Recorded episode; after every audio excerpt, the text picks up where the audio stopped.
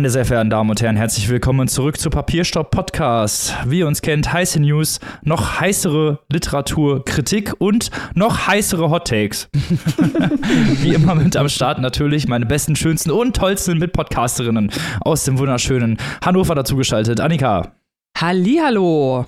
Und natürlich auch wieder mit am Mikrofon am Start aus dem wunderschönen Saarbrücken, Maike. Salü! Und was wären wir ohne ihn? Den hottesten Boy vom Papiershop Podcast. Robin, der Mann aus Münster. Hallihallöchen. War das jetzt eine Beleidigung oder war das ein Kompliment? I don't know. Hottester Boy vom Papiershop Podcast. Wie kann denn das Ja, aber es gibt ja nur einen. Ja, aber dafür bist du es jede Woche, Robin. Jede Woche. Du stellst einfach zu viele Fragen. Nimm das Kompliment Ja. doch einfach mal an. Ja, ich weiß. Ich, I'm sorry. So, liebe Leute, wir haben ein richtig vollgepacktes Vorgeplänkel, deswegen lasst uns direkt mit Neuigkeit einstarten, einer sehr interessanten Trivia-Neuigkeit, nennen wir es einfach mal. Denn in der Stadtbibliothek im schwedischen Göteborg ist am 4. November waren ganz viele Leute, obwohl Feiertag war, in der Bibliothek. Über 400 Leute waren da, weil ein Mitarbeiter vergessen hat, den Eingang anzuschließen.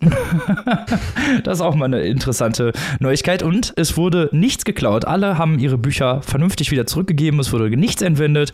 Und da greift ein bisschen wieder das irakische Sprichwort: Ein Dieb liest nicht und jemand, der liest, klaut nicht. Einfach zu gut, diese Geschichte. Da sieht man wieder unsere Leute, die Menschen, die Bücher lieben. Die hören, dass nachts die Bibliothek auf ist und rennen in die Bibliothek und lesen. Ich finde so, das ist so relatable. Also wunderbar, Robin. Danke für diese News. Das ist echt super geil. Ich finde es auch super. Das ist mal ein Lesemarathon der etwas anderen Art. Vor allem, dass sich da keiner gewundert hat, dass kein Mitarbeiter, ja, egal, wir suchen uns einfach was aus. Sehr schön. Und dann kommen wir direkt zu den nächsten Neuigkeiten. Als Buchpreis Podcast können wir uns das hier nicht nehmen lassen, auch Buchpreise zu besprechen oder beziehungsweise die GewinnerInnen von Buchpreisen. Und wir fangen doch einfach mal mit dem Schweizer Buchpreis an, der jetzt vergeben wurde. Der Schweizer Buchpreis geht in diesem Jahr an Christian Haller. Als Kind hatte er eine Lese-Rechtschreibschwäche. Jetzt ist er 80 Jahre alt und geht mit dem Schweizer Buchpreis nach Hause. Das ist doch mal auch eine gute Geschichte. Er wurde ausgezeichnet für seine Novelle sich lichtende Nebel. Das Buch spielt 1925. Es geht um Werner Heisenberg, den Physiker. Und offenbar spielt dieses Buch äh, mit einer Mischung aus Fakten und Fiktion und glänzt durch eine besonders elegante Sprache. Grüße gehen raus und natürlich auch Glückwünsche von uns von Papierstopp Podcast an Christian Haller für diesen Gewinn. Yay! Kommen wir doch zum nächsten Preis. Es reißt nicht ab hier, und zwar zu einem Preis, der unseren Steady Community-Mitgliedern schon bekannt sein sollte, denn wir haben über die Liste des National Book Awards schon häufiger in Exclusives gesprochen. Jetzt wurde der National Book Award verliehen, und zwar an Justin Torres für sein Buch Blackouts. Maike, erzähl unseren ZuhörerInnen doch mal, worum es da geht. Das ist ein hochkomplexer Gruselroman, ein queerer Gruselroman, der sich befasst mit dem Geschichten erzählen. Der Autor hat früher als Buchhändler gearbeitet und sollte sich um einen Karton mit gespendeten Büchern kümmern. Und er ist diese Bücher durchgegangen und hat sich gefragt, wem diese Kollektion wohl gehört hat. Und das hat ihn inspiriert, Blackouts zu schreiben, was sich sehr, sehr stark orientiert an queerer Literatur, an queeren Geschichten und insbesondere an einem soziologischen Werk mit dem Titel Sex Variance, A Study of Homosexual Patterns aus dem Jahr 1941. Also ihr merkt schon, das ist eins dieser Bücher, die wir mögen, weil es eigentlich eine Art Schnitzeljagd durch äh, Literatur, Forschung, Themen und Ideen ist, wird verglichen mit Shirley Jackson, keine geringeren. Also das klingt wirklich hochinteressant. Ein Buch über die Geschichte marginalisierter Gruppen über wahre medizinische Unterlagen, alles zusammengemischt in einer fiktionalen Welt. Also auch hier die Übertretung von Geschichte und Geschichten, Fakt und Fiktion. Ich glaube, da haben die sich richtig was getraut. Ich war ja erst sauer, dass hier Changing Allstars nicht gewonnen hat. Nana Kwame Adjebrenjas, äh, fantastischer Roman, den ich nicht müde werde zu loben, der überall nominiert wird und nirgendwo gewinnt. Was soll das? Aber das hier klingt auch wie eine sehr gute Wahl, oder? Absolut. Ja. Da hoffen wir doch mal, dass es vielleicht irgendwann mal eine Übersetzung gibt. Dann haben wir das auch hier im Programm bestimmt. So muss das. Ja, und von äh, diesen zwei Preisträgern, die jetzt also schon äh, ja, Preise für ihre Werke gewonnen haben, kommen wir jetzt noch zu einer ganzen Auswahl an AutorInnen, die das vielleicht noch tun können. Und zwar beim diesjährigen Tournament of Books. Das ist jetzt nämlich gerade in die neue Runde gegangen, die 20. in diesem Jahr. Wir haben ja auch schon häufiger mal drüber berichtet. Da erinnert ihr euch vielleicht, falls ihr neu dabei seid, äh, erkläre ich es nochmal in aller Kürze. Es werden hier also Bücher gegeneinander gestellt, so ein bisschen wie ein Spielplan, wie man es sonst so von einer sportlichen Weltmeisterschaft kennt. Also immer zwei Bücher treten gegeneinander an. Dann gibt es einen oder eine Judge, die oder der dann entscheidet, welches Buch weiterkommt. Es gibt dann auch noch Wildcards, das heißt Bücher, die ausscheiden können, später nochmal angreifen. Also alles sehr, sehr spannend lesend sozusagen als sportliches Event. Und dieser wirklich sehr, sehr amüsante Wettbewerb findet in diesem Jahr, wie gesagt, zum 20. Mal statt. 58 Bücher stehen stehen hier auf der Longlist, die gegeneinander antreten. Und da sind natürlich viele Kandidatinnen dabei, die wir schon kennen, die wir schon in der Show hatten, die wir vielleicht auch noch bald in der Show haben werden. Chain Gang All Stars ist auch dabei, das Yay! möchte ich mal gleich vorab sagen. Bitte, jetzt muss er mal gewinnen. genau. Und äh, ja, ganz viele, viele andere Lieblinge, so ein paar Sachen entdeckt man da, äh, die man, ja, die hoffentlich auch dann bald ins Deutsche kommen. Angie Kim habe ich zum Beispiel gefunden, Happiness Falls, Miracle Creek hatten wir damals auch in der Sendung, ihr Debütroman. Finde ich äh, sehr, sehr interessant, dass es da was Neues gibt. Dann sind ein paar Bücher dabei, die wir jetzt auch schon im Zuge unserer Booker-Folge vorgestellt hatten. Study for Obedience äh, vom, zum Beispiel Beispiel von Sarah Bernstein. Ihr Lieben, was habt ihr noch für Lieblinge entdeckt auf dieser 58 Bücher umfassenden Liste? Annika, Justin Torres mit Blackouts. Der ist auch auf der Liste drauf. Gerade eben da haben wir ihn. Da ist er wieder, da ist er wieder. Dann der neue Roman von Alison Rumford, eine ganz fantastische Horrorautorin, Brainworms. Bin ah, sieht so geil aus, das Cover. Ja, also das ist toll. Dann natürlich ein Buch, das ich schon unbedingt auf der Bookerliste sehen wollte, die aber viel zu anspruchslos dieses Jahr geraten ist. Wir haben uns schon ausführlich beschwert. Catherine Lacey's Biography of X, sehr zu Recht hier auf dieser Liste drauf. David Diop, Beyond the Door of No Return, mhm. hatten wir schon bei uns in der Show, haben wir schon vorgestellt. Äh, Big Swiss von Jen Began haben wir auch schon hier vorgestellt. Also die Auswahl beim Tournament of Books die ist wirklich immer ganz besonders, also weil es zwar ein gewisses Tournament of Books Gefühl gibt, also es ist nicht random, dass man das Gefühl hat, da steht jedes Jahr irgendwas drauf, man fragt sich, wie kam es eigentlich dazu, aber es hat immer eine sehr spezifische Mischung zwischen Hochliteratur und sehr gut gemachter Unterhaltungsliteratur mhm. und das scheint auch dieses Jahr wieder der Fall zu sein. Was meinst du, Robin? Absolut, absolut. Das ist doch das neue Buch von Sadie Smith drauf und das neue Buch von Emma Klein. Das hatten wir, also Emma Klein haben wir auch schon im Podcast. Also sehr, sehr viele bekannte Gesichter, nenne ich es einfach mal. Ich bin gespannt. Ich mag ja dieses Tournament of Books Feeling, dass mal so zwei gegeneinander antreten. Hinterher kommen auch noch mal welche, die ähm, reingevotet werden von, vom Publikum sozusagen. Also ich finde dieses ganze Tournament of Books Ding, dieses ganze diese ganze Spaß, der damit zusammenhängt, finde ich total interessant und weil es auch sehr ungewöhnlich ist für Buchpreise, sowas zu machen. Deswegen bin ich immer gespannt, was da rauskommt. Wir werden aber bestimmt auch mal über das Tournament of Books sprechen, beziehungsweise den Gewinner oder die Gewinnerin. Auf jeden Fall. Und was ich auch sehr am Tournament mag, ist das, was beim Booker ja auch gemacht wird. Also, dass Leute auf der ganzen Welt die Longlist lesen und diskutieren. Das ist eigentlich das ganze Ziel des Tournament of Books. Also das ganze Ziel ist, Leute mitdiskutieren zu lassen. Und da kann man sich ja auch als Judge bewerben. In bestimmten Runden können Publikumsjudges mitdiskutieren. Und das finde ich richtig gut, weil es äh, die Idee des Buchpreises als partizipatives Format, also nicht hier die, die Götter der Literaturkritik lassen sich herab und sagen euch, was die besten Bücher sind, sondern wir stellen jetzt mal eine Liste auf und dann diskutiert ihr mal alle mit, wie wir das so gemacht haben und was fehlt und was drauf soll.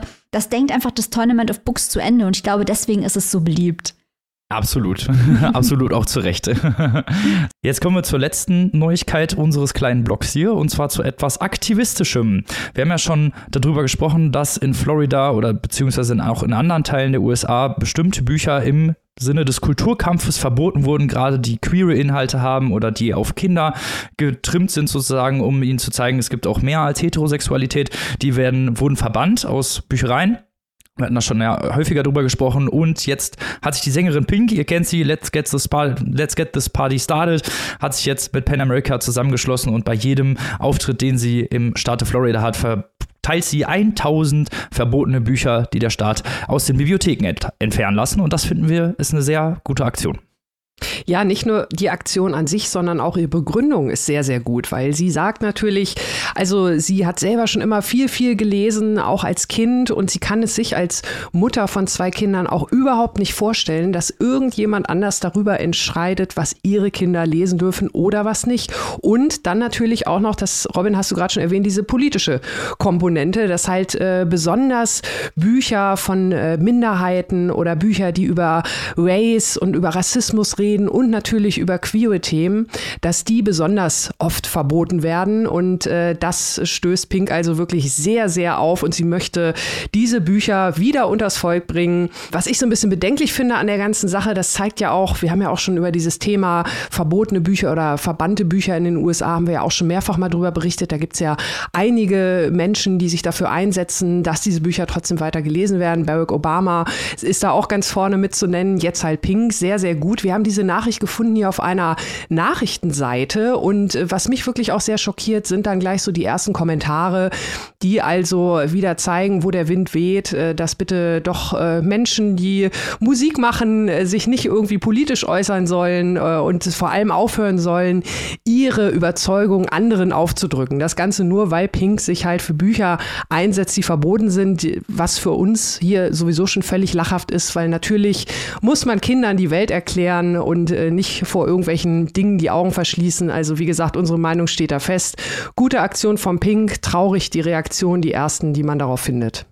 Absolut. Äh, der Kommentar, der mich vor allem ja sehr sauer gemacht hat, war der, wo es heißt, she needs to stop forcing her beliefs on people, nobody cares what she thinks, wo ich mir dann denke, ja, okay, aber seine Beliefs auf andere people zu forcen und dabei Bücher zu verbannen, ist irgendwie dasselbe, ne? Also ich finde, das ist noch viel schlimmer, anstatt ähm, ja, die Leute selber eben entscheiden zu lassen und lesen zu lassen und dann behaupten einige, da wären Pornos drin und so. Also, Leute, ne, ganz ehrlich. Ja, also wir haben ja schon vorgestellt, äh, worum es sich hier handelt, haben einige Beispiele schon genannt. Das sind dann Bücher wie äh, Bücher von Sherman Alexi, der darüber darüber spricht, wie er sein ganzes Leben diskriminiert wurde als äh, indigener Mann und schon als Kind und wie er das alles erlebt hat. Und diese Dinge werden einfach äh, verboten.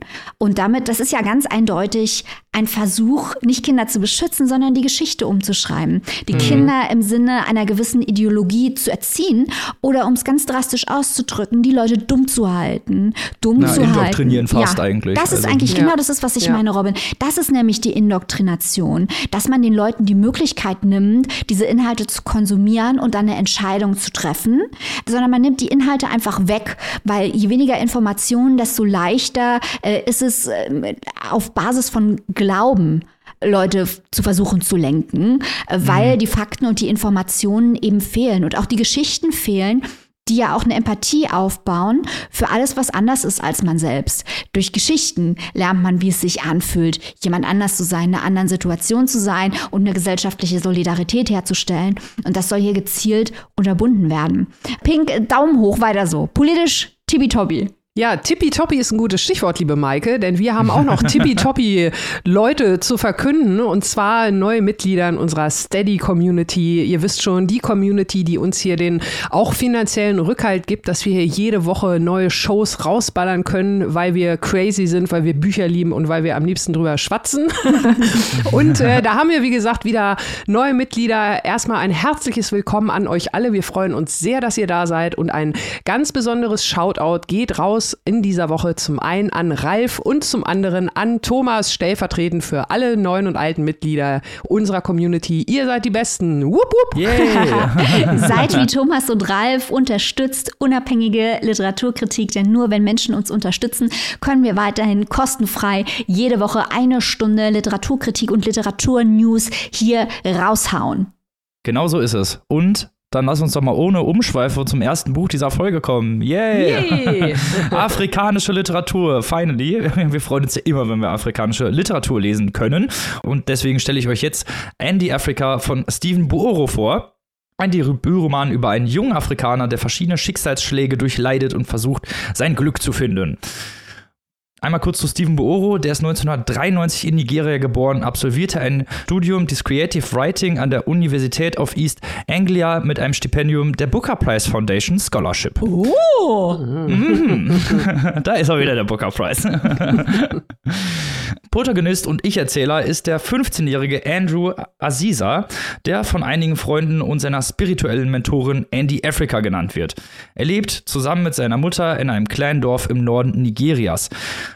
Dort herrscht viel Armut, es gibt wenig Perspektiven auf gute Jobs, kaum materieller Besitz und so gut wie keine Chancen auf höhere Bildung. Das Dorf ist stark religiös geprägt, zum einen christlich, zu denen Andy und die meisten seiner Freunde zählen, zum anderen muslimisch. Andy schreibt häufig Gedichte, die er auf einem eigenen Blog veröffentlicht und die sich um seinen bereits im Mutterleib verstorbenen Bruder Yatna drehen, mit dem er sich selbst auch innerlich unterhält. Häufig trifft er sich mit seinen Freunden Slim und Mor Morocca, die, gegen, die sich gegenseitig unterstützen. Eigentlich heißen die übrigens Michael und Thomas. Slim ist, äh, ist, homosexuell und muss seine Sexualität auch vor anderen verstecken. Also der wird, äh, ja, der ist Repressalien ausgesetzt äh, in diesem Dorf. Andy schaut auch ständig Hollywood-Filme und fantasiert schon seit langem davon, mit einer blonden, weißen Frau Sex zu haben, wofür ihn seine Kumpel ständig verarschen. Eines Tages kündigt der Priester, der übrigens ein weißer Europäer ist, der lokalen Kirche an, dass eine junge Verwandte das Dorf besuchen wird. Andy ist bereits nach dem ersten kurzen Gespräch mit Eileen, so heißt die, verliebt in sie. Bei der Feier zu ihrem Besuch kommt es jedoch zu Aufständen in dem kleinen Dorf. Auslöser ist ein Mann, der Tage zuvor den Propheten Mohammed beleidigt hat und die Muslimen des Dorf stürmen die Feier und die Kirche und verletzen Andys Mutter schwer. So viel erstmal zum Plot. Erzählt ist Roman in fünf größeren Teilen, die verschiedene Aspekte und unterschiedliche markante Zeitspannen in Andys Leben beleuchten.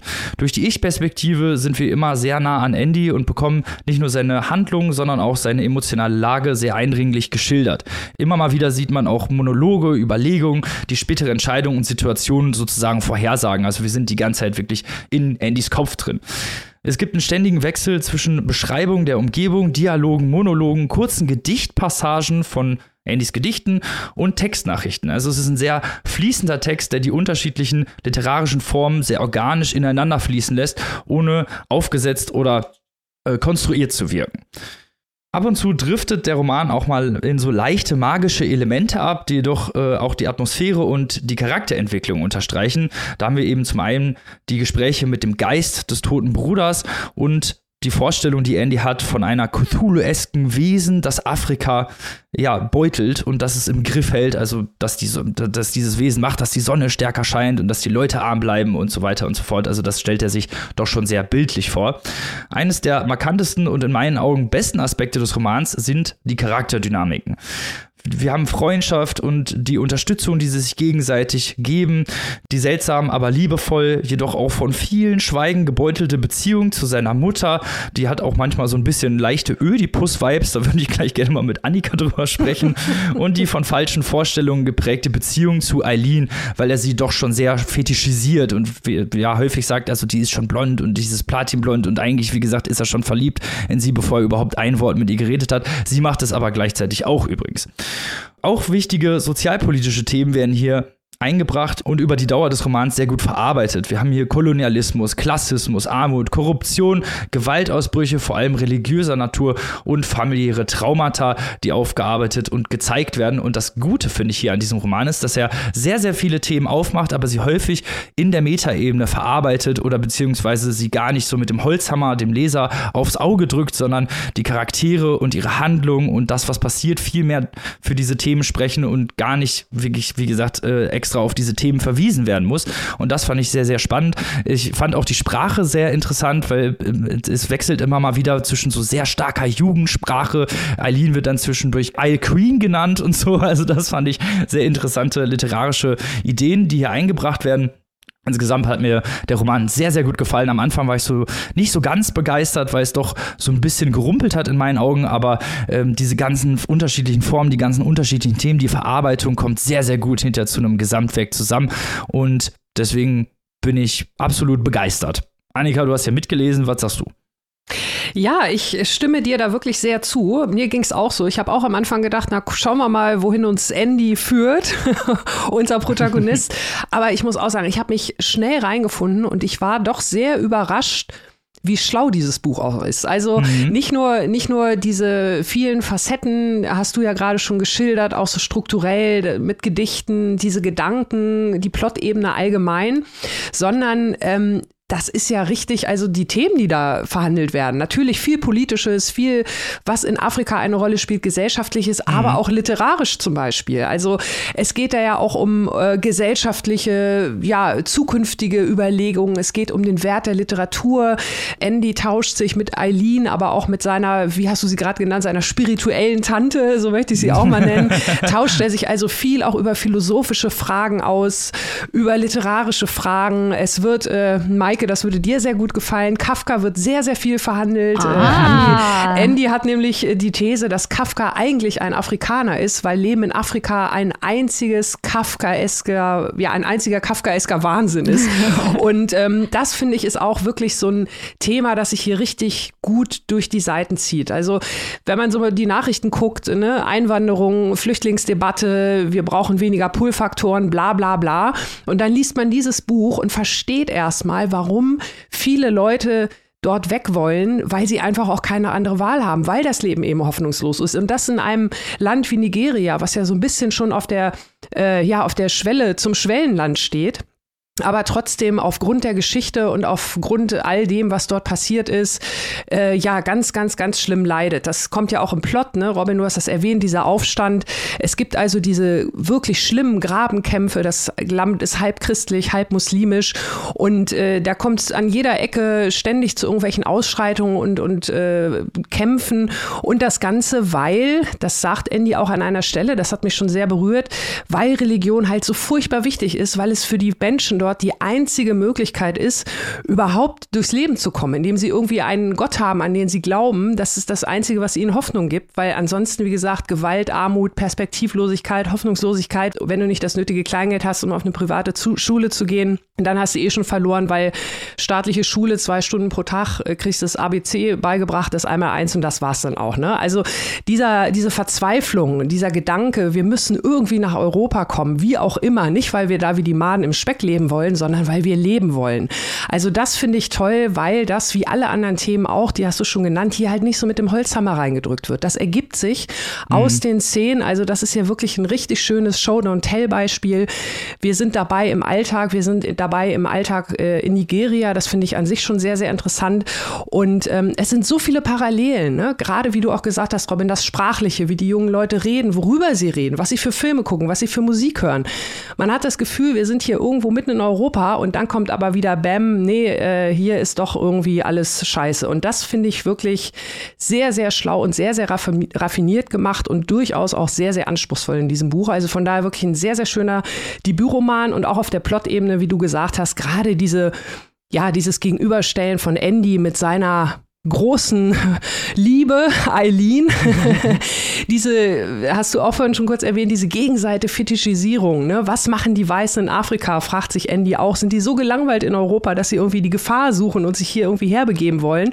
Und Eileen auf der anderen Seite auch ein sehr interessanter Charakter. Man sieht sie ja natürlich nur so ein bisschen durch Andys Augen und kann sich so durch die Dialoge der beiden, durch die Szenen, die sie miteinander verbringen, so seinen Teil denken.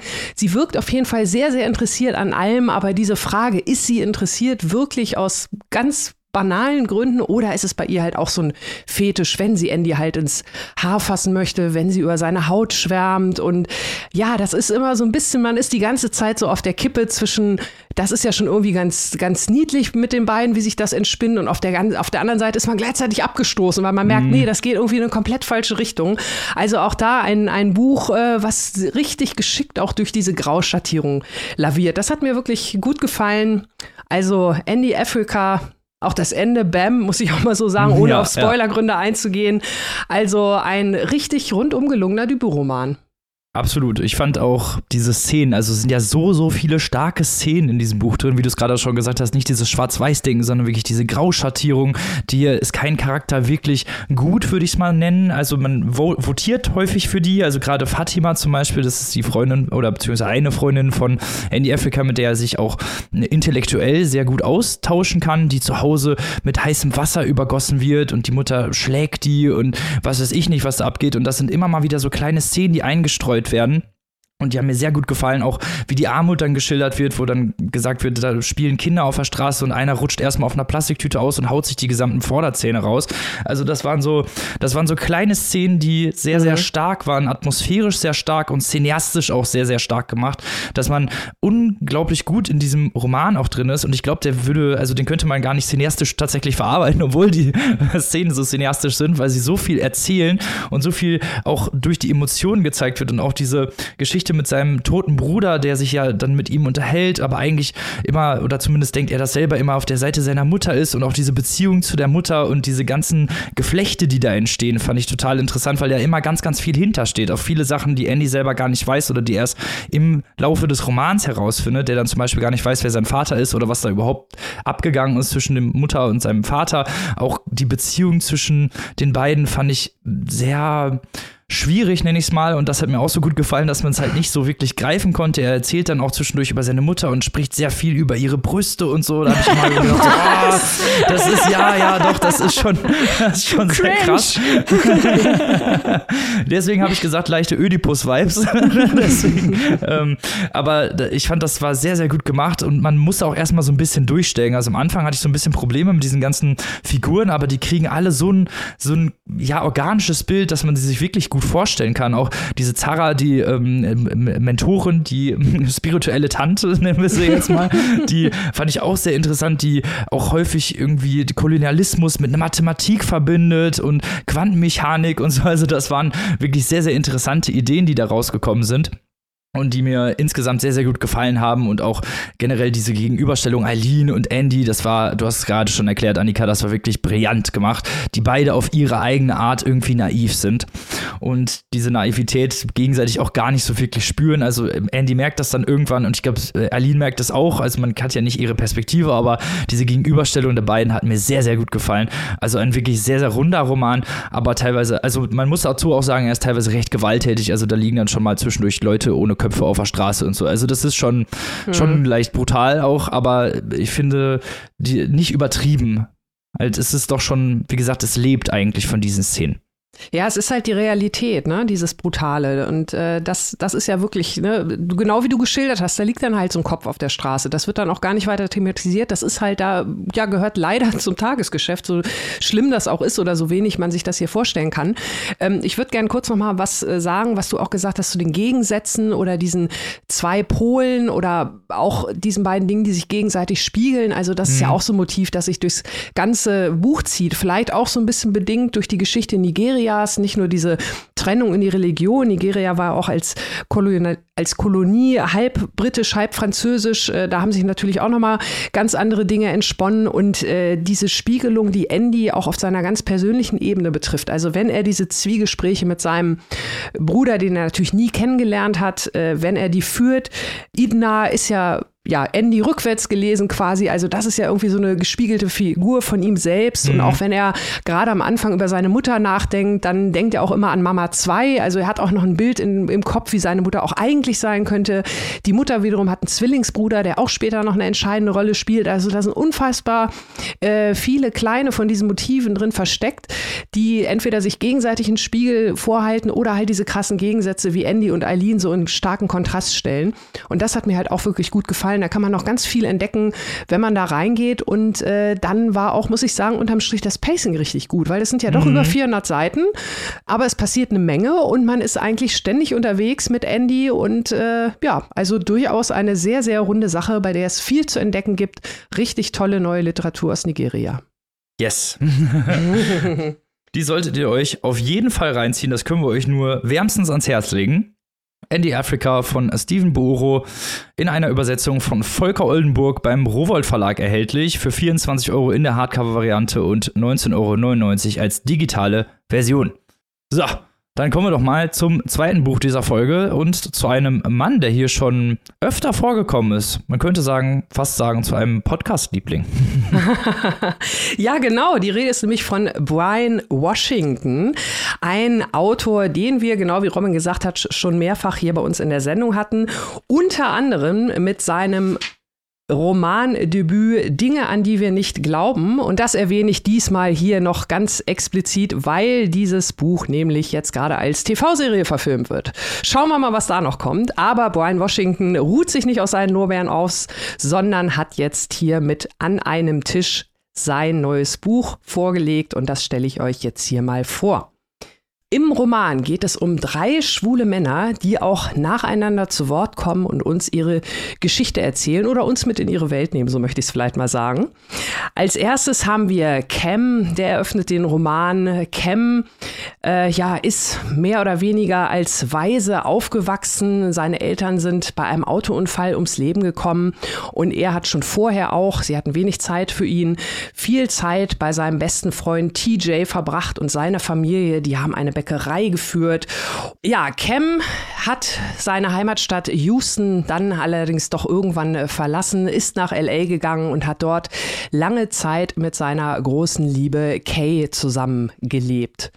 Nachdem sein Freund Kay auf tragische Weise ums Leben gekommen ist, kommt Cam zurück nach Houston und verliert dort also vollends den Halt. Er gibt sich auch Schuld, Mitschuld am Tod seines Freundes und betäubt sich mit verschiedenen Drogen, Pillen und Sex, wo immer er sich ergibt. Also das ist hier wirklich sehr, sehr explizit. Äh, es gibt ja diverse Apps, mit denen man schnell unkompliziert Sexpartner finden kann und Cam kennt sie alle. Und ja, wie gesagt, verliert immer mehr den Halt, äh, betäubt sich nur noch und trifft dann tatsächlich mehr oder weniger durch Zufall mehr oder weniger seinen alten Freund äh, TJ wieder, der also versucht, ihn wieder zurück ins Leben zu holen. Die zweite Stimme, die hier zu Wort kommt, ist der verstorbene Boyfriend Kay, der ja so als Geist, sage ich mal, aus der Zwischenwelt so ein bisschen erzählt, was er so erlebt hat, bevor er mit seinem Cam zusammengekommen ist. Er hat also auch ein eigenes familiäres Päckchen zu tragen, das nicht gerade klein ist. Seine Erzählungen sind auch mit Bildern illustriert, also da wird es richtig künstlerisch. Und die dritte Stimme, die wir hören, ist halt TJ, der ehemals allerbeste Kumpel von Cam, der ja auch selbst eigene Probleme hat. Er ist HIV-positiv, er ist mit seinem Körper nicht ganz zufrieden, er ist nicht richtig out, also versteckt sich seine, sich und seine Sexualität noch so ein bisschen. TJs Leben nimmt eine neue Wendung, als er Noel kennenlernt. Noel ist eine nicht-binäre Person, die anfängt in der Bäckerei zu arbeiten, in der TJ auch arbeitet. Außerdem hat TJ noch eine ja etwas missbräuchliche Beziehung äh, zu einem Ian und auch diese wird hier verhandelt. Ja, und das erklärt auch schon die Struktur des Buches. Es ist also in den drei Teilen, in den drei Stimmen erzählt. Die Stimmen sind auch gut voneinander trennbar. Cam als erster, das geht ziemlich hintereinander weg. Er redet ziemlich frei Schnauze. Die Szenen von Kay, hatte ich gerade schon gesagt, die sind so ein bisschen lyrischer, auch mit Bildern. Da wird viel mit, äh, ja, auch visuellen Techniken gearbeitet. Und TJ, der als letzter zu Wort kommt, der hat eher kurze, knappe Kapitel, die teilweise auch nur aus einem Satz bestehen stehen. In diesen drei Themen, das Ganze wird grob chronologisch erzählt, also wir gehen in der Geschichte immer weiter fort. Es werden unfassbar viele Themen hier verhandelt in diesem Buch. Wir haben natürlich zum einen alles, was mit äh, queeren Themen zu tun hat. Äh, die Jungs leben TJ und Cam in Houston. Dort hat sich viel getan. Stichwort Gentrifizierung. Die Viertel, die schwulen Viertel, in denen sie einst noch sicher waren. Äh, Bars müssen schließen, Kneipen müssen schließen. Das ist also ein großes Problem, die Zurückdrängung der Community, vor allem durch weiße Menschen. Alle Charaktere hier sind auch irgendwie POCs. Also keine rein weißen, das hätte ich vielleicht auch mal erwähnen sollen. Es geht um Essstörung, es geht um Drogensucht, es geht um Krankheiten, um Coming Out, es geht um verschiedene Arten von Regenbogenfamilien und Beziehungen, Rassismus, Homophobie, also alles, was wirklich dazugehört. Ihr seht schon, es sind sehr, sehr viele Themen und ich muss sagen, unterm Strich, so gern ich die Charaktere auch gelesen habe und auch die Plotlinien, weil die wirklich fein rausgearbeitet waren, waren es mir unterm Strich zu viele Themen, die auch nicht so richtig durchgearbeitet werden. Also da hätte man vielleicht so ein bisschen mehr einen Filter nochmal drauflegen können, weil dadurch kam das Pacing auch nicht mehr so richtig hinterher. Ich habe es am Ende ein bisschen als zu lang empfunden, das Buch. Auch wenn es viele wichtige Themen sind, ihr seht schon, da ist es wieder die beliebte ähm, ja, Kategorie, wichtiges Thema, aber wie gesagt, an der einen oder anderen Stelle nicht so schön umgesetzt, weil dann noch ein Thema drauf und noch ein Thema drauf. Mir war es am Ende ein bisschen zu viel. Maike hat mitgelesen. Maike, wie siehst du das? Ja, ich habe äh, ein ganz ähnliches Problem wie du, Annika, weil das ist, ohne Zweifel ist das ein gutes Buch, aber im Sinne eines soliden Buches. Es ist auf eine gewisse Art und Weise ein sehr braves Buch. Also es arbeitet all diese Themen durch. Und ähm, klar sind diese Themen auch wichtig. Und die Repräsentation, äh, die hier stattfindet, dieser Gruppen, äh, sind wichtig. Und wir sind auch an den klassischen, wie du es schon angesprochen hast, äh, Brian Washington-Themen dran. Das ist jetzt unser drittes Brian Washington-Buch. Und wir haben natürlich immer die POCs, die queere Community. Wir haben auch immer äh, asiatische Repräsentationen, Themen wie Gentrifizierung. Ganz wichtig auch Familie und Freundschaft, wie man Diskriminierungserfahrungen trotzen kann, indem man sich ein Netzwerk aufbaut, entweder innerhalb der Familie oder der gewählten Familie. Da kommen Robin und ich gleich noch dazu, wenn wir über das dritte Buch sprechen. Ähm, das, äh, da hat Brian Washington dezidiert andere Ansichten als äh, Geoffroy de Laganarie, über den wir gleich noch sprechen werden. Das ist alles schön und gut, hat aber irgendwie unterm Strich also null Provokationspotenzial. Jetzt muss, kann man natürlich sagen, äh, Bücher müssen ja nicht immer gleich äh, provozieren, aber das hier ist schon eine sehr klassische Art des Erzählens, die unterm Strich für mich auch ein bisschen zu nett geblieben ist, um es mal so zu sagen. Das ist sehr lang, das ist sehr wenig äh, plot-driven, das ist konzentriert auf Atmosphäre, auf äh, psychologische Abläufe, die aber auch häufig sehr vorhersehbar sind. Das soll nicht bedeuten, dass sie nicht glaubwürdig sind, aber das Buch hat auch wenig Überraschungsmomente unterm Strich. Also ich, ich kämpfe immer so ein kleines bisschen mit Brian Washington, weil seine Bücher ohne Zweifel gut sind und die kann man wegschmückern und die sind intelligent und der steht auch aus meiner Sicht immer inhaltlich auf der richtigen Seite. Ähm, wenn man die Textaussage betrachtet, denke ich mir immer, ja, Brian, so sieht's doch aus. Aber ob das jetzt literarisch wirklich so weit vorne ist, im Sinne von, wie du sagst, das Pacing, kann man drüber diskutieren Generell ist eigentlich auch alles zu lang. Es Ist nicht mal so, dass ich jetzt sagen würde, manche Stellen sind zu kurz gehalten, andere Stellen werden zu sehr ausgewalzt. Es ist alles hat, ist zu wenig knackig. Das geht halt gar nicht auf die Zwölf, dieses Buch. Es hat mhm. was sehr Kontemplatives, was sehr Melancholisches.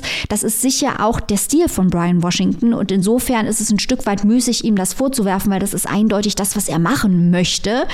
Aber auch ich habe das Gefühl, dass es hier irgendwie ein bisschen mehr Konfetti geben könnte. Ja, ja kann ich dir wirklich nur zustimmen. Also ich finde es auch schade. Ich habe mich auch sehr auf das Buch gefreut, äh, muss aber sagen, ja, weiß ich nicht. Äh, man wird halt schon von einem riesengroßen Disclaimer begrüßt, der schon mal alle Themen auflistet, die eventuell triggerwürdig sein könnten.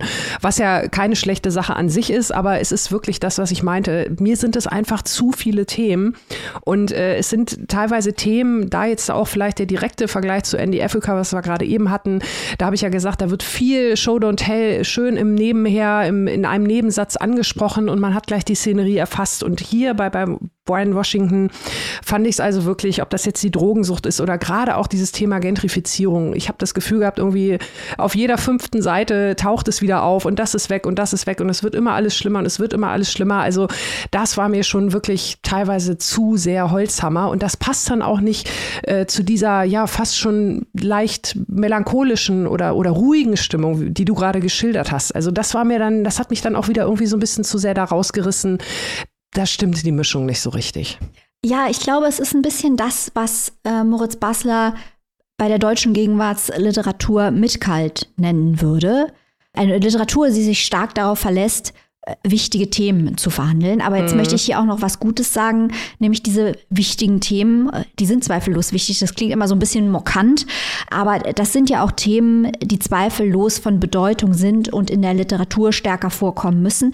Die werden auch wirklich gut verhandelt. Also viele Dinge, die andere Bücher vor sich hertragen und sagen, guck mal, wie aufgeschlossen ich bin. Das macht Brian Washington zum Beispiel überhaupt nicht, sondern er stellt all diese Aspekte der Identitäten seiner Charaktere als etwas völlig Normales dar. Das mhm. gefällt mir zum Beispiel gut. Da wird nicht irgendwie groß drüber verhandelt, guck mal, die sind jetzt queer, ich schreibe jetzt über queere Leute, boah, bin ich jetzt krass progressiv, sondern ja, die sind halt queer und die sind halt schwarz und die sind halt asiatisch. Und klar machen die bestimmte Erfahrungen deswegen. Das sind Figuren, die sich nicht irgendwie selbst adern oder vom Autor geadert werden, indem sie als Außenseiter stark geschrieben werden. Also die Repressionen, denen sie ausgesetzt sind, die werden natürlich dargestellt. Aber unterm Strich sind einfach diese Figuren als solche in ihrer ganzen menschlichen Normalität sehr, sehr gut dargestellt. Mir gefällt es auch immer gut, wie Brian Washington über die Bedeutung der Gemeinschaft schreibt. Das ist ja auch in seinen anderen mhm. Äh, Büchern so, wo es stark auch um Houston geht, in den, die Gemeinschaften in Houston. Und das ist auch eben hier so, dass wir äh, Familientragödien haben, dass wir gewählte Familien haben, dass die Textaussage immer auf eine gewisse Art und Weise ist. Es gibt ein Netzwerk und unsere Probleme gehen vielleicht nicht weg, wenn wir dieses Netzwerk haben, aber sie sind viel leichter zu ertragen, wenn andere Leute äh, bei uns sind. Das klingt sehr trivial, aber wir alle wissen aus dem wahren Leben, dass es ein sehr entscheidender Faktor ist. Und das stellt Washington gut dar. Du merkst wieder, Annika, was ich meine. Ne? Du kannst nichts ja. gegen das Buch sagen, aber es könnte einfach mehr ein bisschen mehr Wumms haben. Ja, ja, ich glaube, so kann man es so kann man es wirklich gut zusammenfassen. Also ich hätte mir da auch ein bisschen mehr Pfeffer gewünscht an der einen oder anderen Stelle. Auch das nicht falsch verstehen. Es ist wie gesagt explizit, es ist auch Drama mit drin und das meine ich jetzt auch nicht despektierlich, sondern Maike, du hast ja auch gerade gesagt, also auf der Plot-Ebene passieren wirklich auch schlimme Dinge, die auch nochmal die Auswirkungen dieser Themen teilweise zeigen. Aber trotzdem bleibt es dann am Ende des Tages wirklich so ein bisschen, ja, mit, mit nicht genug Wumms. Da hätte noch ein bisschen mehr drin sein können.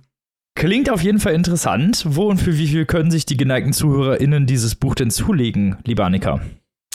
Ja, an einem Tisch von Brian Washington ist erschienen bei unseren Freundinnen von Kein und Aber. Und nicht nur das, es wurde mal wieder übersetzt von unserem guten Freund Werner Löcher-Lawrence. Auch an dieser Stelle Grüße. Und ihr erhaltet das Hardcover für 24 Euro und das keimfreie E-Book für 18,99.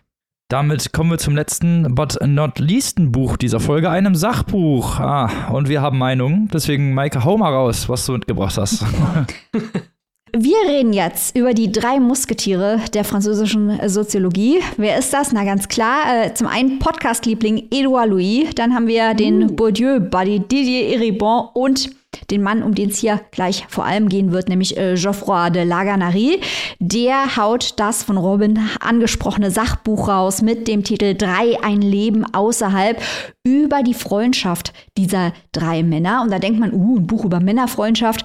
Das klingt aber sehr harmlos, aber das hat äh, verdammt viel Provokationspotenzial und hat den einen oder anderen in Frankreich und äh, mittlerweile auch in Deutschland schon auf die Palme gebracht. Das schauen wir uns doch mal genauer an, worum es hier geht. Erstmal kurz Revue passieren lassen, warum sind diese drei Nasen überhaupt relevant. Die gehören zu den wichtigsten Intellektuellen Frankreichs, stammen aber alle drei aus der Arbeiterklasse. Und das ist unheimlich wichtig für deren Literatur, weil die sich alle auf die eine oder andere Weise mit dem Habitusbegriff von Bourdieu befassen. Da geht es um nichts anderes als um das Auftreten einer Person. Und dieses Auftreten steht in Beziehung zur gesellschaftlichen Klasse. Also das heißt, wenn man aus der Arbeiterklasse kommt, ist man auf eine bestimmte Art und Weise sozialisiert worden. Ähm, sendet sehr subtile Signale aus, äh, sei es in der Sprache, in der Kleidung, im Verhalten, was äh, als Marker gilt für die Klassenzugehörigkeit. Und das kann für Klassenaufsteiger ein Problem sein. Darüber schreibt Edouard Louis in ich weiß nicht wie vielen Büchern mittlerweile, die uns auch sehr gut gefallen. Wir verfolgen das ja schon seit Jahren, wie Edouard Louis ein Buch nach dem anderen über seine Sozialisierung und seinen Klassenaufstieg schreibt. Didier Eribon, sein berühmtes Buch äh, Retour à Reims, beschäftigt sich damit. Und jetzt lesen wir zum ersten Mal äh, Geoffroy de Laganerie und sein Buch über die Freundschaft. Wir behalten aber jetzt im Hinterkopf, das habe ich ja alles jetzt nicht umsonst erzählt, Klasse, Proletariat und so, die Arbeiterklasse hat es schwer. Es ist eigentlich, da kommen wir hier inhaltlich her. Mal schauen, wo wir hier mittlerweile jetzt aber äh, philosophisch und essayistisch angekommen sind. Ähm, dieses Buch ist würde ich mal sagen, wenig wissenschaftlich, stark anekdotisch, sehr meinungsstark, sehr stark von der Erfahrungswelt von Laganerie geprägt, denn er sagt, dass er und Eribon zwar seit 20 Jahren ein Paar sind, aber eigentlich wird das Leben dieser drei Intellektuellen von ihrer Freundschaft geprägt. Diese Rolle der Freundschaft ist ganz wichtig. Sie erfahren die gesamte Welt und strukturieren ihre gesamte Welt um diese Freundschaft herum. Also verbringen sehr viel Zeit miteinander, äh, gleichen ihre Kalender ab, kommunizieren jeden Tag intensiv, verbringen sehr viel Zeit schreibend zusammen. Und sie sagen eben, dass dies eine Art und Weise ist, sich institutionellen Beurteilungen zu entziehen. Also quasi sich gegenseitig zu stärken in der Freundschaft, um sich althergebrachten Institutionen nicht so stark aussetzen zu müssen. Sie wollen gemeinsam lernen und wachsen und bestärken sich auch gegenseitig in der Arbeit, in der wissenschaftlichen Arbeit, auch in der literarischen Arbeit. Bis daher würde ich mal sagen, unproblematisch, Daumen hoch, Freundschaft ist eine Spitzensache, weiter so, ihr drei. Aber Laganarie bringt jetzt hier auch noch ein paar Hot Takes rein, die ihm die ein oder andere Klatsche schon eingebracht haben. Die wird er wahrscheinlich gleich auch von Robin und mir kriegen. Schauen wir uns erstmal die, die Hot Takes grob an. Zum einen macht er eine Dichotomie auf zwischen Freundschaft und Familie. Und er sagt, die Familie, die ist ja eigentlich äh, tyrannisch, ist wie die politische Tyrannei, die reproduziert immer wieder ein System. Sie ist in der Tendenz totalitär, sie steht für das Verschlossensein, während die Freundschaft für die Offenheit steht. Also er sagt quasi, man wird in eine Familie hereingeboren, die Familie kann man sich nicht aussuchen, man muss hier im Kopf behalten, dass er ja sehr stark, das ist die, ich nenne es äh, ab heute, die Sophie Passmann-Fallacy, dass man einfach denkt, was mir passiert ist, das ist garantiert bei allen so. Wir haben also Laganarie, der in diese Arbeiterfamilie hineingeboren wurde, wo er sich nicht wohlfühlte, die er als sehr repressiv empfunden hat. Die Familie ist für ihn ein, ein Korsett, äh, etwas, wo man sehr schwer ausbrechen kann. Das ist natürlich für die Klasse wahr, da kann man wirklich sehr schwer ausbrechen brechen. Aber er sagt, das heißt, dass generell die Familie die Strukturen reproduziert, althergebracht und die nicht in Frage stellt. Wollen wir gleich mal in Frage stellen, ob das so ist. Die ist nicht gut. Eigentlich sollte man die Freundschaft haben, die ist viel offener, die ist viel weniger erdrückend. Dann sagt er zum Beispiel, die Paarbeziehung, die er ja selber mit Eribon hat, die sei mit der Idee des Verschließens verbunden, während die Freundschaft eine Offenheit hat. Er sagt dann auch, wenn die Leute zum Beispiel heiraten und Kinder kriegen, dann sind die für Freunde nicht mehr verfügbar. Äh, die haben dann keine Freunde mehr in dieser Intensität und da macht man doch was kaputt. Äh, dann sagt er, auch das ist ein ziemlicher Hottake, dass der Staat ja eigentlich die Freundschaft wie die Ehe fördern sollte. Er sagt, Corona zum Beispiel, da äh, mussten die Leute zu Hause bleiben, die durften bei ihrer Familie sein, aber die Freunde, die durfte man nicht besuchen. Hier muss man natürlich auch im Hinterkopf behalten, wir haben hier ähm, äh, drei unverheiratete, homosexuelle, kinderlose Männer. Und wenn die über dieses Freundschaftsnetzwerk, und das ist sicher auch für andere Leute wahr, auf die jetzt diese Adjektive nicht zutreffen, wenn die wenig Kontakt zur Familie haben und sehr stark auf Freundschaften angewiesen sind, war Corona natürlich sehr belastend, steht außer Frage. Aber Robin und ich werden gleich mal drüber diskutieren, was eigentlich der Unterschied zwischen einer Ehe und einer Freundschaft ist oder vielleicht auch das Ähnliche. Also generell, ihr merkt schon, da werden sehr, sehr stark Gegensätze aufgemacht, die ich hier mal als Gegensatz in Frage stellen würde. Weil zum einen erstmal das Offensichtliche, nicht alle Familien sind repressive Höllen. Ähm, es gibt auch stark unterstützende Familien.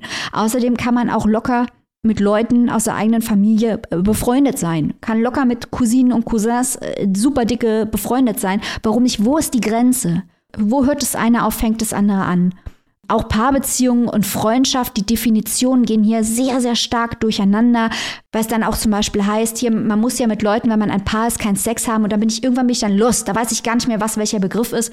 Beziehung mit Altersunterschied, da möchte ich gleich mit Robin noch drüber sprechen. Also dieses Buch ist sehr stark aus Provokationen angelegt, will zum Nachdenken anregen, ist aber nicht zu Ende gedacht.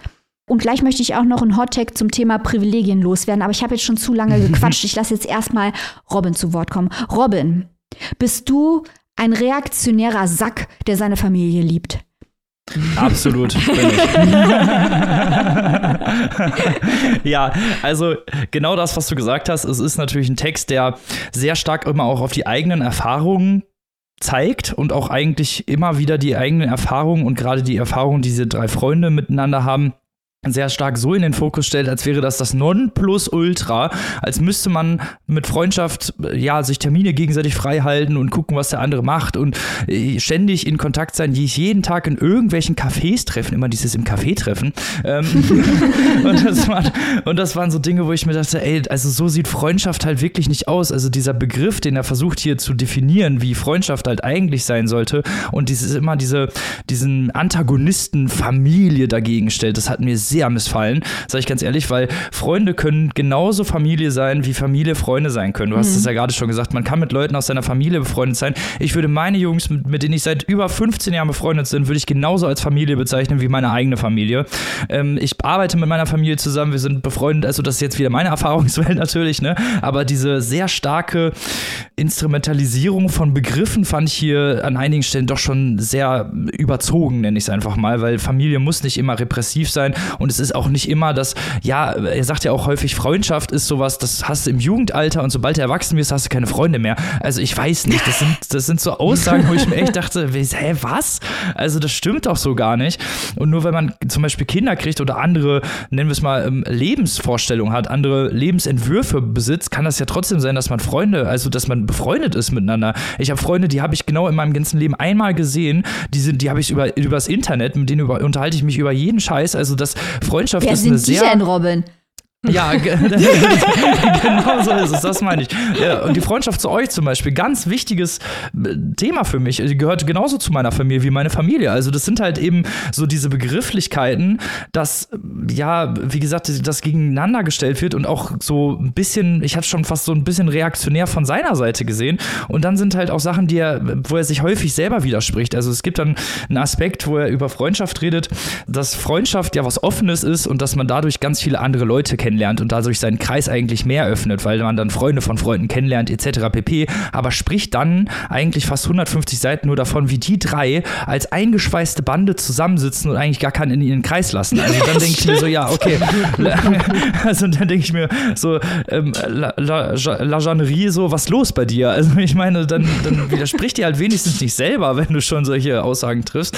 Und da muss ich sagen, also großes Provokationspotenzial ja, aber wissenschaftlich fundiert sowieso schon mal nicht und auch ja realitätsfern würde ich es einfach mal nennen. Also da sind da werden da werden Begrifflichkeiten benutzt als Schlagworte, äh, wie gesagt Familie und Freundschaft vor allem, die immer gegeneinander gestellt werden, auch Paare. Also das Wort Paar wird ja immer wieder benutzt und sobald man zu zweit ist, ist das ja total schlimm, weil man schottet sich ja mega ab. Also sorry, ich sitze auch nicht den ganzen Tag mit meiner Freundin zu Hause und rede mit keinem mehr. Also das ist das ist einfach das ist einfach Blödsinn sowas und das hat mich dann schon ein bisschen aufgeregt, wo an einigen Punkten natürlich recht hatte ist, ähm, wie Familie bzw. Freundschaft gesellschaftlich gesehen wird oder von außen gesehen wird. Ne? Also, dass, dass Freundschaft eben in Anführungsstrichen was Vergängliches sein soll. Da hat er in einigen Punkten vielleicht recht. Und äh, aber das ist sehr individuell. Das sind Begriffe, die sehr, sehr individuell geprägt sind. Und ich finde, dass es diese Art von hm, Indoktrination, die er eigentlich hier sagt, was Familie bedeuten soll, die gibt es so in der Realität gar nicht. Ja, also ich glaube auch, wir sollten hier auf jeden Fall betonen, Robin, dass dieses Buch schon viele Gedanken hat, die sehr interessant sind. Mhm. Nur die Schlussfolgerungen, da würde ich dann nicht mehr mitgehen. Also es sind unheimlich ja, viele ja. interessante Beobachtungen zur Freundschaft und ähm, äh, wie die Dynamiken innerhalb von Freundschaften funktionieren können und warum Freundschaften auch kaputt gehen können und so. Das ist schon viel drin, wo man sich denkt, ja, ist schon so. Aber da sind halt die verschiedensten Hottakes drin, die nicht zu Ende gedacht sind. Also auch zum Beispiel der Staat sollte Freundschaften wie Ehen fördern. Warum fördert der Staat Ehen? Jetzt könnte man natürlich mit christlichen Argumenten kommen und so, das lassen wir jetzt hier alles raus. Es ist nicht so interessant. Ich finde, dass der interessante Part ist, dass der Staat natürlich ein Interesse dran hat, dass Leute füreinander Verantwortung übernehmen. Das weiß mhm. jeder, der man Pflegefall Ausfall in der Familie hatte und der Staat sagt dann zu dir, äh, zahl doch mal die dreieinhalbtausend Euro Pflege äh, jeden Monat und so. Das, äh, die Ehe hat ja nicht nur Privilegien, äh, die hat auch Verpflichtungen. Und es ist im Interesse des Staates, starke Verpflichtungen innerhalb der Bürger zu haben, um den Staat zu stützen. Und bei einer Freundschaft ist es halt unter Umständen nicht so. Also das ist schon interessant, dass dann ähm, Soziologen fordern, dass der Staat in Freundschaften eingreifen soll oder institutionelle Regelungsrahmen dafür schaffen soll und so. Also das ist alles irgendwie auch nicht, nicht zu Ende gedacht. Mhm. Dann noch zwei äh, Hämmer, die wahrscheinlich am schlimmsten von allem sind, Robin. Die hauen wir jetzt am Ende noch raus. äh, du hast es schon angedeutet, die sitzen immer in irgendwelchen Cafés. Ich ich gönne das diesen dreien vollkommen, ne? aber die kommen aus der Arbeiterklasse, haben da schon auf ihrem Weg nach oben Hottext rausgehauen, wo ich wirklich sehr kritisch war. Also da geht es ja häufig um Klassenaufstieg durch Klassenflucht, wo ich dann immer denke, ja, Didier Eribon, denk mal bitte drüber nach, dass wenn alle Busfahrer äh, Soziologieprofessoren wären, die Gesellschaft kollabiert, aber nicht, wenn alle Soziologieprofessoren Busfahrer werden. Also das ist irgendwie auch, das ist so verkürzt, von wegen die Leute aus der Arbeiterklasse müssen alle aufsteigen. Nee, die Arbeiterklasse muss in Würde leben können und ähm, den Respekt bekommen, den sie verdient und das Geld bekommen, das sie verdient.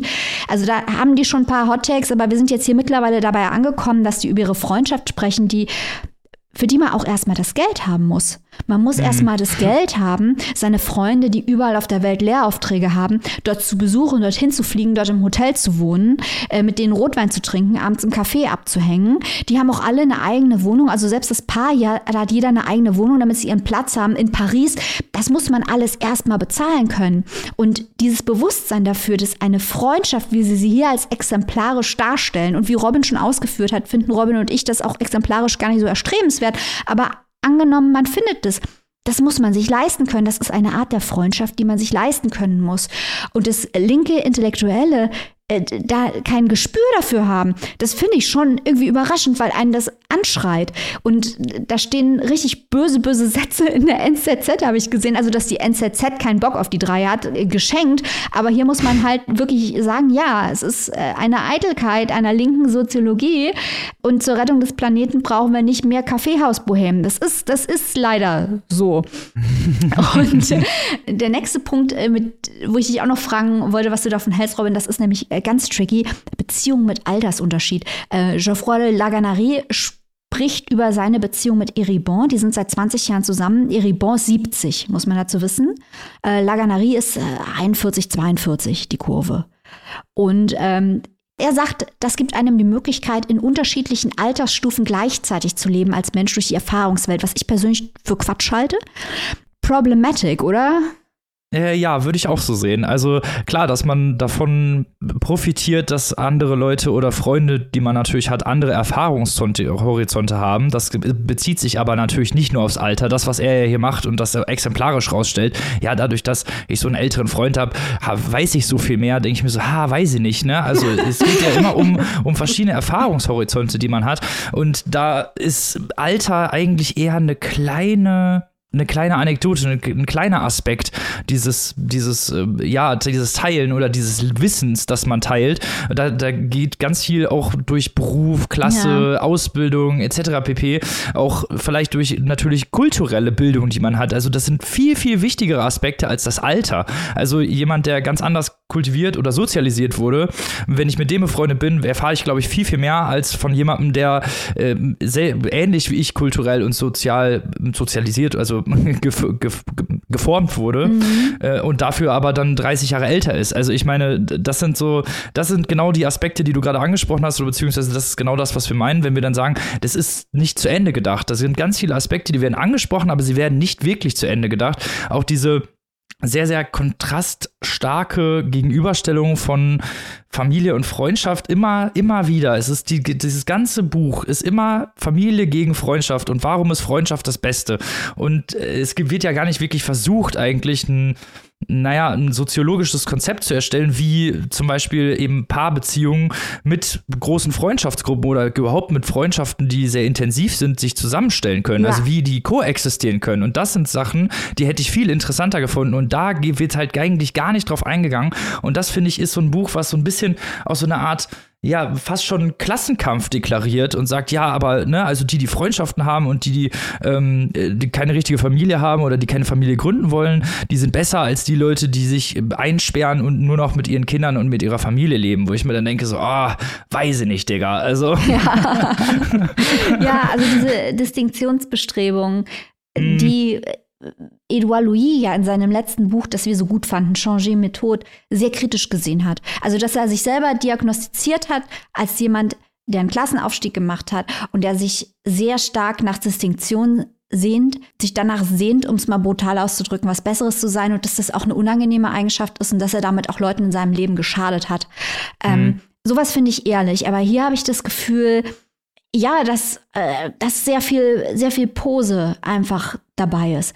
Gleichzeitig muss ich sagen, so viele interessante Gedanken, wie du sagst, so viele interessante Gedanken, die man in eine andere Richtung hätte weiterdenken können. Zum Beispiel, mhm. was mich besonders interessiert hat, ist ähm, diese Sache Freundschaft als Dispositiv. Ich, also, dass man quasi sein, sein, die Weltsicht ändert, indem man bestimmte Freunde hat. Ich glaube, das kennt jeder, der im Leben Glück hat und hatte mal eindrucksvolle, interessante Freunde, weiß, dass sich die Weltwahrnehmung verschiebt durch Gespräche mit Freunden, durch Kontakt mit Freunden, indem man, genau wie du es gesagt hast, Robin, indem man andere Weltwahrnehmungen kennenlernt und dadurch selbst eine andere Sicht auf die Dinge bekommt. Also wir sehen es ja hier an diesem Podcast, du hast auch schon gesagt, hier dieser Podcast, wir sind ja auch drei Freunde. Ähm, wir haben einen ganz bestimmten Rhythmus, darüber spricht auch äh, Laganari, wie wichtig ein Rhythmus für eine Freundschaft ist, um die aufrechtzuerhalten, weil es eben nicht die institutionalisierte Struktur oder die familiäre Struktur ist, die automatisch da ist, muss man sich Strukturen schaffen. Und wir müssen natürlich diese Strukturen auch haben, um diesen Podcast überhaupt machen zu können. Und das sind dann alles Gedanken, die ich dann hatte, wo ich mir dachte, ja, welchen Einfluss hat einfach eigentlich diese Struktur, die wir uns selber geben, auf unsere Freundschaft und wie verschiebt sich eigentlich unsere Weltwahrnehmung durch unsere Freundschaften, unsere Diskussion über Bücher. Und wenn man über Bücher so intensiv spricht wie wir, spricht man ja auch immer über sich selbst. Man merkt es ja jetzt, wie meinungsstark wir hier auch diskutieren. Und das fand ich sehr, sehr interessant. Und da hätte ich, von dem Interessanten hätte ich gerne mehr gelesen, weil das war wirklich ganz toll. Also ich glaube, das ist ein Buch, das können wir trotz dem vielen Quatsch, der da auch drin steht, trotzdem empfehlen, das sollte man mit seinen Freunden lesen und darüber diskutieren. Mhm. Das wäre auf jeden Fall eine sehr gute Idee. Darf ich denn jetzt noch weiter mit meinem Mann befreundet sein? Ich bin verwirrt. Annika, nee, das Annika, ist eine totalitäre Ansicht. Sind immer, genau, sorry, die sind sorry. immer, immer hermetisch. Okay, okay. Immer dieser neumodische Kram.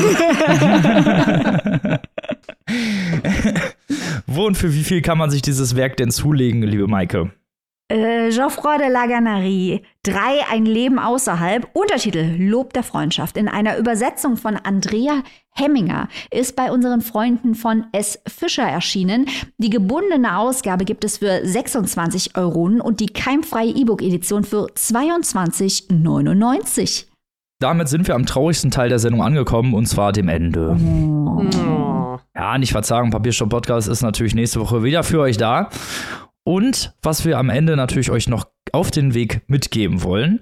Wenn ihr uns unterstützen wollt, wenn ihr unsere unabhängige Literaturkritik schätzt und euch denkt, ah ja, die drei Podcast-Nasen, die möchte ich, möchte ich auch mal unterstützen, ihr wollt aber nicht bei einem Abo-Modell mitmachen wie bei unserer Steady-Community, dann könnt ihr uns natürlich gerne ein Obolus auf unser PayPal-Konto oder unser reguläres Konto überweisen. Die Informationen dafür findet ihr auf www.papierstopppodcast.de. Rechts in so einer kleinen Spalte seht ihr dann, wie ihr das machen könnt.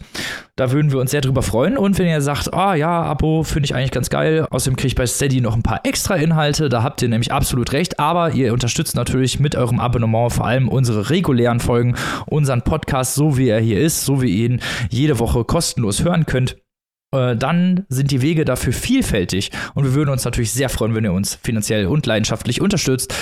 Maike, erzähl doch mal, wie wir zur Steady Community kommen, beziehungsweise wie unsere ZuhörerInnen zur Steady Community kommen, wenn sie noch nicht dabei sind. Also entweder geht ihr auf unsere Website www.papierstaupodcast.de, da wo Robin eben äh, erwähnte, man auch schon zu PayPal kommt, zu unserem Konto kommt, da könnt ihr auf den Steady-Link klicken und zack, äh, könnt ihr einer Community beitreten, einem der verschiedenen äh, Tiers, die wir da haben. Das ist äh, kulinarisch köstlich, kann ich euch verraten. Ein wahres Menü an Optionen steht euch dort offen. Und äh, wir möchten nicht ähm, vergessen, hier zu erwähnen, dass wir zum Beispiel im Dezember wieder unseren Buchclub machen. Und da machen wir das erste Mal total transgressiv literarischen Journalismus. Ihr kriegt also eine Diskussion über Literatur und über Journalismus zum Preis von ein. Es ist wie ein Überraschungsei, nur als Buchclub. Und wir lesen lesen Moritz von Uslers Deutschboden. Auf unserer Steady-Seite könnt ihr dabei sein. Ihr könnt auch auf die Steady-Seite kommen, wenn ihr auf Instagram geht. Da klickt ihr auf die Bio drauf, nachdem ihr unsere ganzen schönen Bilder angeschaut habt. Und dann kommt ihr auch auf die Steady-Seite. Oder ihr gebt bei Google ein Papierstau und Annika. S-T-E-A-D Y. Yeah. Und auch Immer da. noch verge nicht vergessen. Und auch da könnt ihr äh, euch anmelden, um Exclusives zu hören, Interviews vorab, Spezialthemen. Wir sprechen über Literaturkritik im Netz zum Beispiel diese Woche. Oder ihr könnt dabei sein beim Buchclub oder ihr könnt dabei sein beim Stammtisch oder ihr könnt uns einfach so unterstützen, damit weiterhin diese Show jede Woche an den Start gehen kann. Denn äh, nicht zu vergessen, Steady ist natürlich nicht da, um Sonderinhalte zu kaufen. Die Sonderinhalte sind nur ein kleines Dankeschön dafür, dass die Leute die Produktion der wöchentlichen regulären Ausgaben unterstützen. Und da sagen wir vielen, vielen Dank. Ganz genau, ihr seid die Besten. Mit diesen wunderschönen Informationen verabschieden wir uns jetzt wieder in den Äther. Wie immer gilt natürlich, liebe Leute, lest was Gutes, bleibt gesund und gehabt euch wohl. Bis nächste Woche. Wir dürfen euch an dieser Stelle das Tschüss anbieten. Tschüss. Tschüss.